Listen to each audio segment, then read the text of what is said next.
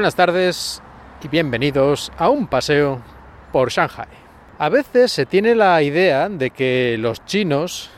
son un poco crueles, despiadados, que no les importa mucho, yo que sé, incluso sus propios conciudadanos, porque hemos visto en ocasiones noticias tremendas de, yo que sé, de que una niña la habían atropellado y nadie la ayudó, e incluso le pasaron otros dos coches por encima y la gente la miraba pero no hacía nada, por ejemplo, o que hacen una masacre de perros para comérselos en un festival, o recientemente una noticia de que habían enviado mascotas por correo, que se ve que es algo normal aquí, pero no de una manera así como muy controlada y todo preparado para que los animales estén bien, sino eran como cajas normales, enviaban yo que sé, hámsters y cosas de ese tipo dentro de cajas normales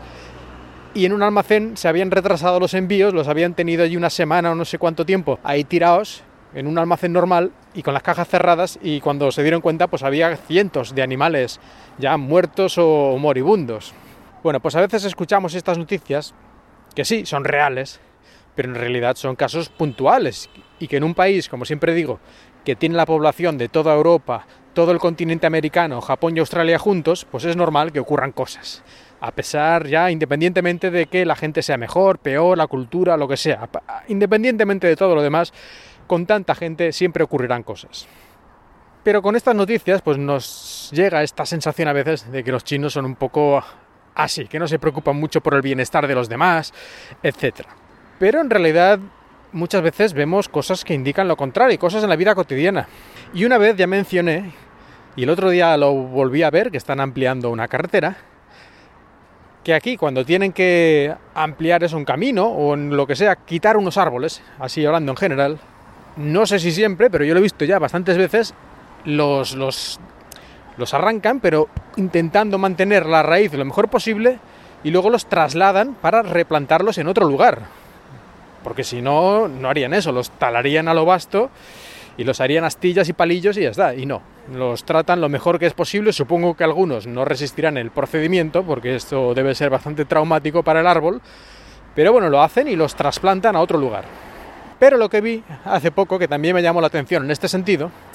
es que en la universidad, que creo que una vez algo dije sobre esto, hay unos perros, unos perros, digamos, salvajes, asilvestrados, en fin, que no tienen un dueño concreto, sino que van por ahí vagando. Ya estos estaban, estos perros desde hace varios años, los he visto yo por allí. Que muchas veces te los encuentras ahí tirados en el suelo, como tomando el sol, haciendo el vago, y eso que dicen de una vida de perros, pues en ese caso casi que preferirías tener esa vida de perros. Pero bueno. Pero la cuestión es que me he dado cuenta aquí al volver que habían las autoridades o quien fuera de la universidad se han encargado de este problema, de estos perros ahí asilvestrados que vagan por el campus. Y seguramente alguno de vosotros estará ya pensando en lo peor, que les han dado el pasaporte, que los han mandado al otro barrio, que, se los han, que se los han cargado, vamos. Pero no, lo que han hecho ha sido llevarlos al veterinario,